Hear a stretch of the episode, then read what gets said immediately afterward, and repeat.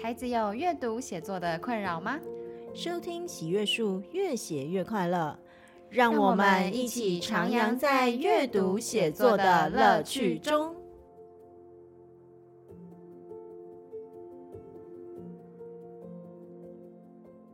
Hello，各位听众朋友们，大家好，欢迎收听喜阅树，越写越快乐。我是梁红英老师。在这一次呢，我们聊创新教育的系列专题里头啊。接下来第二位邀请的老师也是我的好朋友。那他虽然不是教育出身的，但是呢，自从他走向了这个心智图推广之路，他在教心智图的对象可是从小朋友到各个大朋友都有。OK，那其实，在他的推广心智图教育里头呢，他也跟很多的，还有包含说入班啊，然后到国小啊，或者是国中啊，然后有对孩子们进行一个比较长时间的呃心智图推广课程。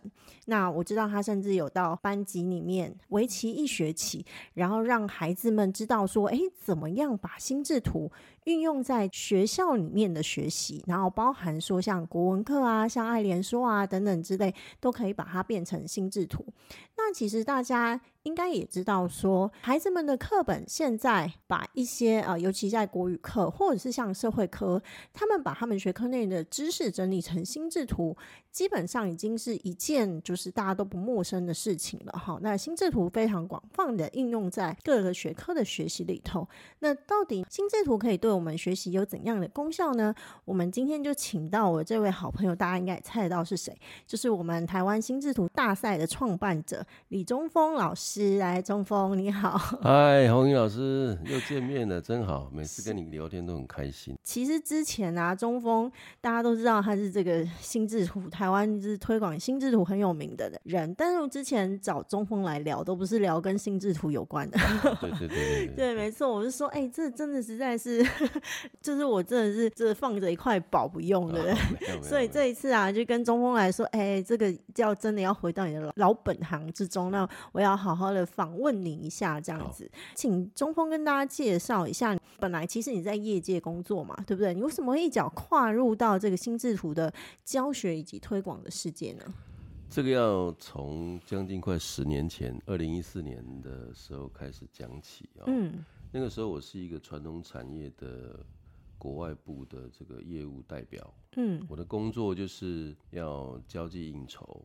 然后要跟客户做沟通协调，是。然后我的产业是金属加工产业，所以我有一些供应链要去管理。嗯，我要管这个他们的品质啊、出货的状况啊等等等。啊，这是我的工作内容。那么由于做了有一段时间，大概有七八年的时间，在这个业界算是已经到达一个瓶颈。是啊，在这个工作的范围里面。呃，一个礼拜大概要应酬个三五天哦、我都很疲劳的回家，然后又不晓得这个生命的意义是什么啊、哦，除了赚钱之外，是。突然有一天就有一个广告，他就提到了全脑开发这件事情。嗯，那我觉得我平常也挺爱讲的、啊，我也很能讲啊、哦。那当一个讲师好像是一个不错的选项。嗯，对我来说，它就是一个可以去尝试的一个目标了。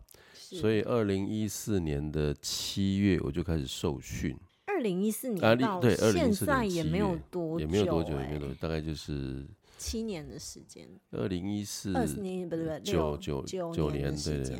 那因为二零一四年是在学。然后花了半年时间把全脑开发这套课程学起来。嗯，这套课程就包含三样东西啦，一个叫做心智图，嗯，一个叫做快速记忆，是，最后一个叫做速读，嗯。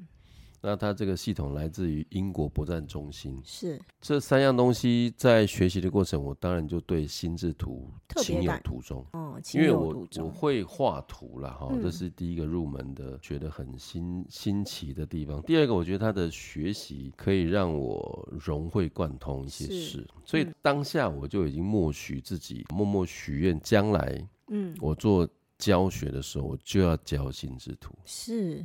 那是二零一四年，所以这其实就是你人生第二春，是 可以这样说了。但当时候还没有春不春的这种，这就是想说，好像在一个找不到这个人生意义跟目标的的状况底下，你也说因缘际会这样子开启了自己的第二种可能性。是是，这个这个过程一开始它就很神奇，因为隔年二零一五一六年这两年，我就做了一些事情，嗯、我就跟着一些做教学的朋友做了一些事情。嗯。包含去举办台湾第一届记忆运动大赛这个这个事，嗯嗯嗯、包含去筹筹办了一个协会，也就是我现在办心智图大赛的这个协会，都是一五一六年发生的事。嗯，然后那时候我跟一群伙伴也开始在着手找场地，嗯，我们就整真的准备要做一个教学的单位，是，所以我是二零一七年的春天，嗯。就把我原来工作给辞了，嗯，然后全心投入教学这个事情。二零一六、二零一七，其实跟我创办喜悦树差不多，哎，你找 我半年，对，你找我半年，差不多是那个时候，同时这个躺进这个浑水之中，是是是是是，同时失去理智这样，不是，同时做了一个很重大的抉择。不过我觉得这你是比较有勇气啊，毕竟我还是在自己的本行之中前进这样子，对我就是还是我的老本行，只是我自己跳出来做，那你。你这样完全是从一个哎、欸、完全不同领域对跳到了这一个哦，我觉得你很厉害耶，因为在某种程度上啊，成人教学我觉得是容易的多，是可是进到小孩子教学那是另外一个世界耶。对我，我有一种不怕，就真的不怕死了。对我，我因为自己的小孩从小都是我在负责教哦。教养哦，是是教教育的部分都是我在教，嗯嗯嗯。那我我我其实是一个面恶心善的人，不会啦，面善心也善啦。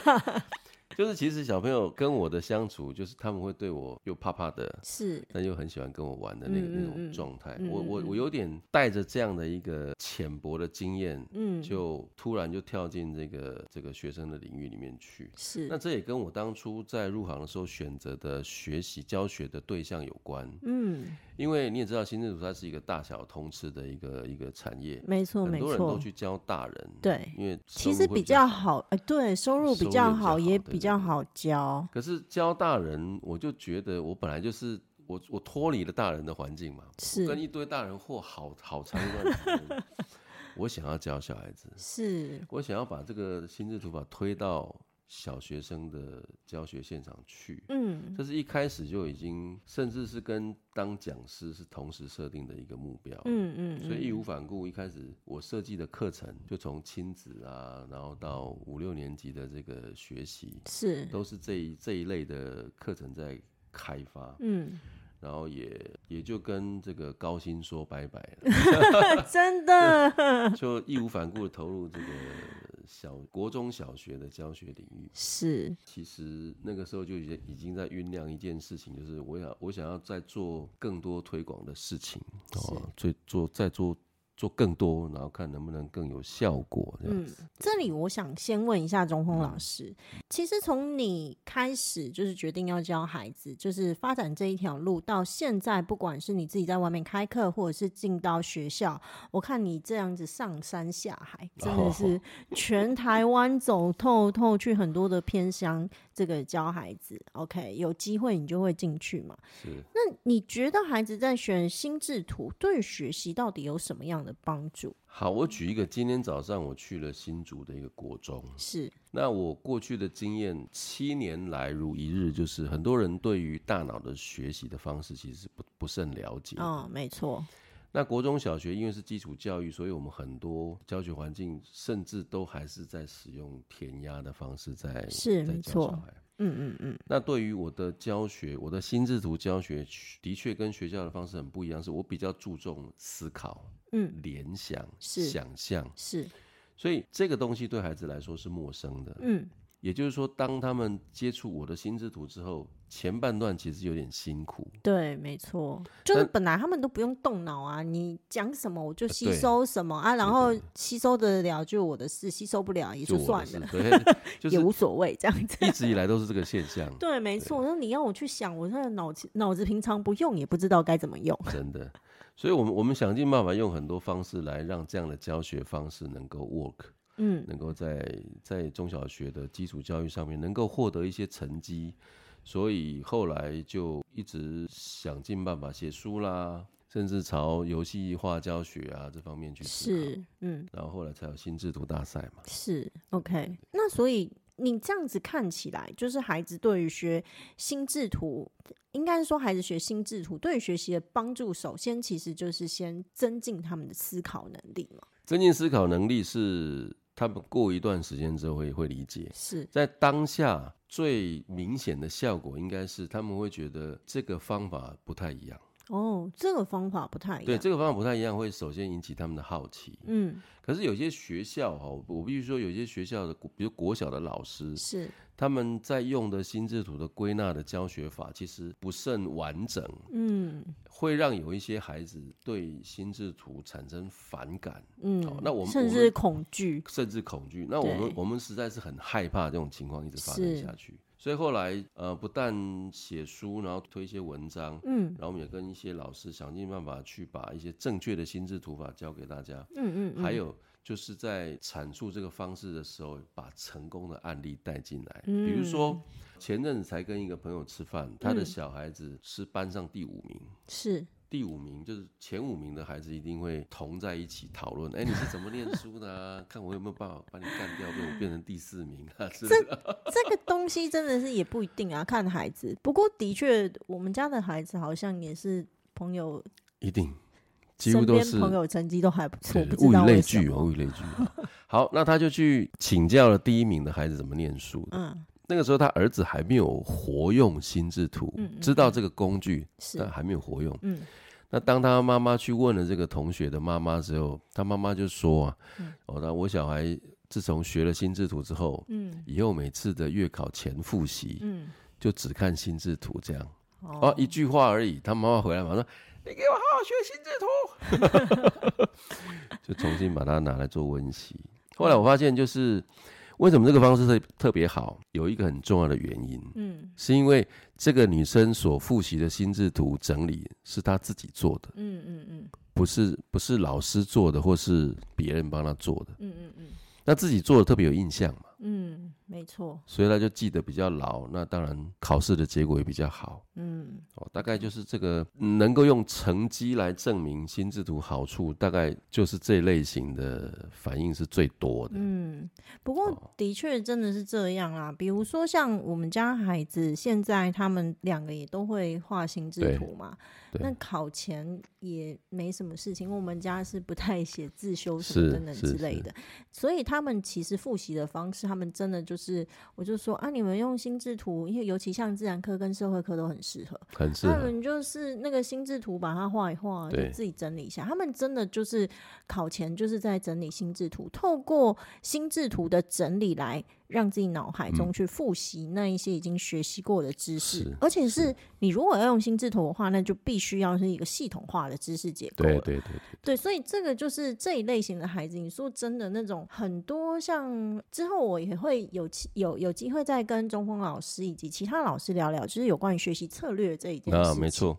就是说，当一个孩子他有学习策略的时候，或者是他用到了好的学习策略的时候，他其实就不用再花那么多的时间心力，去砸在一些就是 没有意义的事情。应该是说，对于学习不见得真的有帮助的。对了，就不是只是填鸭式的反复的去练习。是是是，很多学习它会有一些更好的方式。那我相信心智图就绝对是一个，但是心智图的重点是要自己整理归纳，要自己，因为其实我。我知道现在，因为参考书都会附每一课有没有？对啊，给老师一张就是心智图，然后接下来老师就抄到黑板上，然后学生再照抄一遍。那全部就这样抄完了，然后抄久了，其实孩子他不知道到底要怎么样整理归纳的时候，心智图这东西是你抄一百遍你都不一定知道。没错没错，给你一篇文章，你自己没有操作过，你都不一定知道到底要怎么。要怎么把一篇文章归纳成一个心智图？所以心智图是绝对需要老师 step by step 这样子去带、嗯，要引导，对，要引导，然后自己画过一遍两遍，就算一刚开始画起来真的不怎么样，没关系，但是画十张以后就会了，一定有感觉。对，对，没错。所以其实我觉得孩子学心智图。一个是思考嘛，另外一种这是一个很重要的一种学习方式。哎，对，这是一个学习方法，没错，这是一个学习方法。OK，一定一定跟自主有关系。嗯，刚才中凤老师有讲到，你有做了一些事情来推广心智图嘛？嗯、除了写书啊，然后入校上课啊，最重要还有一个。就是对，还有一个 跳下去办的 这个心智图大赛，我人生第一个值得说嘴的事情。不过也蛮发疯的嘛，对不对？很很疯狂的一趟旅程。OK OK，要不要来跟我们分享一下这个心智图大赛的部分？Okay. 我在一四年学完之后，就是觉得学到皮毛了。嗯，哦，那一七年因为台湾有有一些博战中心认证的单位，就是心智图。的发起的那个英国的那个博战中心，嗯嗯嗯嗯、那我就认识了这个陈志碧老师跟慈伟老师，他们两夫妻，嗯，啊，他们都是博战中心的有认证过的老师，嗯，他们也是业界比较资深的老师，但是我们年纪差不多了。嗯、他们在台中，我就去台中的品司拿了一张博战中心的最基础的这个管理师的证照，是，然后我花了两个多月的时间，嗯。那在两个多月修炼心智图法，我已经会了，但是我重新去修炼的这个过程里面，我就提了一个问题跟大家讨论，就是说，为什么心智图法在台湾没有推广起来？哦，我提了这个问题，就是说啊，有没有有没有比赛啦，或者什么什么什么的？哦，那他们当时候大家的回应都是比较，比如说啊，没有就没有人做啊，或者比较比较平淡这样子。嗯，然后我也去找了很多资料啊，比如说台湾。第一个把心智图带来台湾是孙一新博士啊之类的。我我查完这些资料，查完一轮之后，也查完到底这二十年来有没有发生过什么心智图相关的大的事情，嗯，哦，几乎都没有，嗯，所以一七年、一八年这个过程，我萌生了一个念头，想要做一件傻事，嗯，就说哎，来那来办一场比赛，不知道会怎样，是。所以我就用心智图法的逻辑概念开始去组织这件事了。嗯、要办一场比赛，第一个一定要有比赛规则，是。那有比赛规则就要有裁判评审。嗯嗯、我就先着眼这两件事情。是。那比赛规则当然不是我定，嗯、裁判来定。嗯。所以讲来讲去要先找到合适的裁判。是。那你还记得吗？我们认识是因为若云的那个未来 Family 是是是是是，我们都是专栏作者。对对对对，那我们我就我就。针对这个专栏的这个部分，我就去找了几个跟心智图有关联的人。嗯、那除了我之外啊，是就被我找到一个叫曾明腾老师。啊，曾老师，我知道。我就问他了，我说：“哎、欸，曾老师，我如果要办心智图，你要不要来当裁判？”嗯，他竟然一口就答应。是啊，曾明腾老师超热血的。对，他阿萨里哦，我要感谢他。他阿萨里，然后他还帮我带来另外两个裁判老师。嗯、是。那当然，我要回头去找这个陈老师，陈志碧老师，因为他如果同意的话，我会希望他来主持这个评审的大局。是。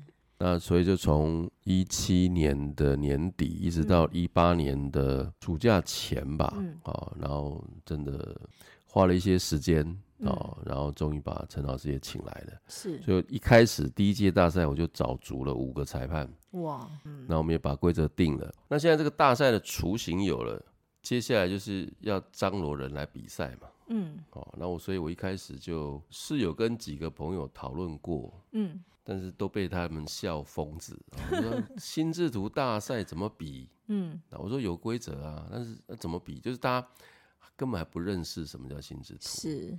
所以我就第一届，你知道吗？我就我就砸了，真的是砸了老脸去募款，嗯，好，那我自己也砸了砸了一大一大笔钱，我把奖金设得很高，是第一届的总奖金加起来超过五十万，嗯，啊，成人组第一名五万，中学组三万，小学组两万，就是用钱去砸。是，然后买广告，然后去奖金猎人这个网站买广告。嗯嗯嗯。所以说实在的，我们第一届将近花了七八十万的这个成本，哈，换来第一次不错的成绩。我第一届就收了一千两百二十几件的作品。是。就成本的规模来说，我有问过一些做行销的朋友，他说是。以收件比赛这样这这件事情来讲，你的成绩是很恐怖的。他说你已经很厉害，就是可就就竟然可以收到这么多件作品。好，所以这个大赛第一届算是虽然摇摇晃晃，但是也成功的办了出来了。是。那我讲一下为什么要办这个比赛好了。我觉得用大赛来宣传一个思考工具是最便宜的。那我为什么把它当做是一个公益活动呢？嗯，第一个，如果你收报名费，就像刚才前面所遭遇到的情况来讲是一样，嗯、就是人家根本不认识什么心智图，怎么会花报名费来比赛？是这个是挚爱难行，根本行不通的点。嗯嗯嗯嗯。所以我的设定跟后来的结果的确是符合的，就是说我们就开放免费报名，是，然后还有奖金。对，那这个比赛它就不是一个商业行为，它就是个公益活动。是，那日后只要就像是一个公益活动一样，找到固定的赞助商、嗯，资助者就好了。是，那我就朝这个方向去执行。嗯嗯嗯。那你看，第一届、第二届、第三届，摇摇晃晃这样也走了四届。是，虽然说第四届因为第三届的疫情决赛没有办，所以第四届稍微冷了一点。嗯，但是我们都维持在五五百件作品以上。是，前三届都是有一千一千多件作品。嗯，从心智图可以对孩子们学习上的帮助，嗯，到我们真的很相信这件事情，是，再到花时间花心力去举办大赛，然后让新智图的知名度。被更多人的知道，对，被更多人知道。嗯，再到今年，因为一个特别的新智图桌游的出版，是让台湾知名的平台也可以，就亲子天下嘛，对，可以可以一起合作，然后来做大这个市场。我觉得这个这一连串就是不能说是一开始就设定好了，是，但是我的方向一直到现在都没有变，嗯，就是要用力推广心智图，没错，就是可。一路以来可以看到中锋老师的一个过人的坚持，我真的只能用“过人”两个字来形容，这样子很有很毅力啊。对，因为其实我们都算是那种小成本创业者，小成本创业。对，这个这个一路以来有多辛苦，我们真的是啊，只有我们自己哦。真的真的，你知道，就在这边这么佛心的录 podcast，但其实也是很担心 会不会有明天这样子。大家就是要多多 支持，对，多多支持那个心智图跟我们喜悦树的课程。OK，好，那这个部分呢，我也蛮好奇的，就是说，嗯，中峰老师刚才在讲到一个成功案例，我们都好像还是比较锁定那个成绩好的那些孩子们。那当然啦，其实用心智图来做整理归纳，哈，就学会心智图，用心智图来做整理归纳，这对成绩好的孩子们，这自然不是难事嘛。但是我知道老师跑了很多的偏向，啊，对，对不对？对。其实很多的孩子程度不那么好，那他们可以画心智图啊，对不对？可不可以请老师跟大家分享一下？就是说这些其实看起来就就不是那种啊，看起来特别有。足够的很好的教育资源啊，或者是不是那么天赋异禀的孩子们，他们在学习心智图的这一个路程之中，有没有什么可以跟大家分享的？就是老师，这件事情很奇妙，就是说，我觉得一个好的教育方式是要能够有一个时间轴。是，那我说我们有教无类。他讲的其实好像也是一个时间轴的概念，就是说有些人我们必须要等他，是。那有些人他不是不聪明，他就是晚一点开窍。嗯嗯嗯，这是其一。其二就是我们刚才说。有些东西抄你抄一辈子你也抄不出什么心得来，是。可是架构可以，嗯，架构就是一个，你知道我们学心智心智图的时候，它有一个基本的主从架构，是。那那个架构很有趣的是帮了孩子们的忙啊。嗯，我讲一个我在国中这个学校也可以说就是板桥的新埔国中，嗯。这个属这国中有舞蹈班，我女儿就是新埔国中舞蹈班毕业的嘛。嗯，那也因为这样子，我得到了一个很特别的机会。嗯，我可以去新埔国中的第八堂的辅导课的时间去推广心智图。一周一次嘛？一周一节课，对对对，一节课五十分钟。是。好，那我就做了一些对于我在教学上面，我我一直很想要完成的实验。嗯，一堂课就是一张心智图的概念。是，但是我的心智图，我不会每一堂课都用课本，我可能今天用课本。下一堂我们就做一些创意思考。是，我记得我曾经定一个题目叫做“国中生该不该谈恋爱”。是，那我让他们自己去投票，嗯，分成两组，嗯，一边叫赞成，嗯，另外一边叫不赞成，嗯，让他们自己举证，然后用心智图的概念把它陈列在黑板上。嗯嗯嗯。好，那这个班我从他们一年级的时候就开始带。是。带到八年级啊，就是七七年级带到八年级，带、嗯、了一年多。嗯，有一个孩子是这样，因为他们班的程度比较普通。是，那普通孩子本来就是我设定要推广心智图的对象。是，那这个其中有一个孩子姓姓张，哈、嗯，这个张同学呢，是属于上课的时候他非常不安分，嗯，啊，他不会乖乖坐着坐在桌子上跟你写作业、写笔记的那样的孩子，嗯嗯嗯。那在经过一年多的心智图第八堂课的熏陶，嗯嗯嗯是。有一次我记得很清楚，就是那篇爱莲说，嗯嗯嗯，哦，那不晓得怎么了，他那天大概兴致大开，啊，爱莲说的心智图整理的非常好，是。后来我把那张图传给他们班导师看，嗯嗯嗯，那他们班导导师也很感动，嗯，非常感动。所以后来我在新埔国中就一直都发生奇迹了，奇迹奇迹，真的是一个奇迹。而且后来不是只有张同学，另外几个同学都陆陆续续产生这样的现象，是。我想后来自己给了这件事情一个很大的注解，就是说所有的孩子都希望被教导，是他们真的都希望能够跟你接近，然后期待你教他东西。是可能他的表现的方式比较拙，比较平庸，或者比较不晓得如何表达。是。但每个孩子都可以学得很好，嗯、也渴望学习了。是没错。那既然有这样的一个成功案例，我就对心智图就更有信心了。嗯嗯嗯。好，那甚至听说了，据说他们班的成绩整体成绩就因为这样子拉高了不少。嗯、OK，所以其实这里我听到一个点，就是说，坦白讲，像心智图这样子的一个，我觉得它也是一种思考的方法。那也是一种技法，嗯，在某种状况上，它就是会需要时间去累积跟堆叠，是的，对，所以在过去呀、啊，其实包含我自己，我觉得教学者有的时候会有一个谬思，就是会觉得啊，就这样子啊，你们看就这样子就会了，来，你们来试着做做看。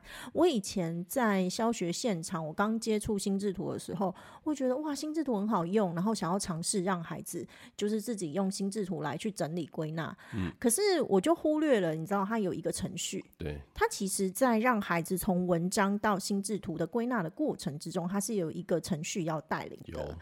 那个时候就没有注意到这件事情，嗯、然后孩子画起来就是里面就有一些逻辑就不通，对，或者是它分类就不对，对。那像这个部分，我那个时候就会觉得说。啊，那怎么办？那是不是孩子就不会画了？嗯嗯、所以后来我就会有一点点不太敢让孩子们再去试验这个心智图。对，那所以其实我自己觉得那只是一个教学程序的问题。我是很早以前那个时候都已经是呃大概八八九年前以前吧，就是老师都还没有出现推广。我相信如果那时候我看你的书，我就不会犯这些错误了，对不对？好，所以其实这几年来就是。如果你有要好好的用这个心智图让孩子真的会画，对，那这个部分其实也蛮多工具书可以去处理，对，但其实有一个前提就是说，第一个我们要相信孩子是可以的。要给孩子一些时间，对。那再来就是第二个，老师自己在引导的程序上面也蛮重要的，嗯嗯，顺序很重要，没错，没错，没错。那如果说，哎，大家想要知道说，哎，那到底什么样的顺序？我们新那个中锋老师已经出了两本书了，对不对？可以去翻一翻，可以。对对对对对，OK，好，两本书的这个我们会附在今天这个 Podcast 的连接上面，这样子。好，OK，各位听众朋友们。借由今天中锋老师的分享呢，相信大家一定也可以感觉得到，中锋老师在推广心智图的路上，其实是充满各种不容易，但是他也在这一路有许多的收获，这也是中锋老师他可以持续下去的一个重要原因。我自己个人是认为，心智图的确是一种非常优秀的思考工具。它除了可以帮助孩子们学习，也可以帮助我们更加理解我们自己脑袋中一些急需被整理归纳的许多想法。借由心智图呢，我们其实也更能够明白我们的思考内容以及历程。不过，当我们教孩子心智图的时候，整个教学的历程仍旧是非常重要的。这个也是我们需要注意的地方。透过今天的分享，也相信各位对心智图的好处会更加的明白。那下一集呢，我们就会透过心智图桌游来分享，到底心智图它会经历怎样的历程，以及我们可以怎么样去透过心智图桌游来训练孩子，让他们会绘制自己的心智图。那我们就期待下一次的分享喽。让我们下次空中再相会，拜拜。本节目由喜悦树制播。喜悦树是一个专门提供中小学生阅读写作课程的单位。我们的节目越写越快乐，会在每周五中午同步更新于 First Story、Spotify、Apple Podcasts 等各大平台。欢迎大家继续收听，喜欢的话也可以订阅并开启小铃铛。那今天的节目就先到这里喽，我们下次空中再见，拜拜。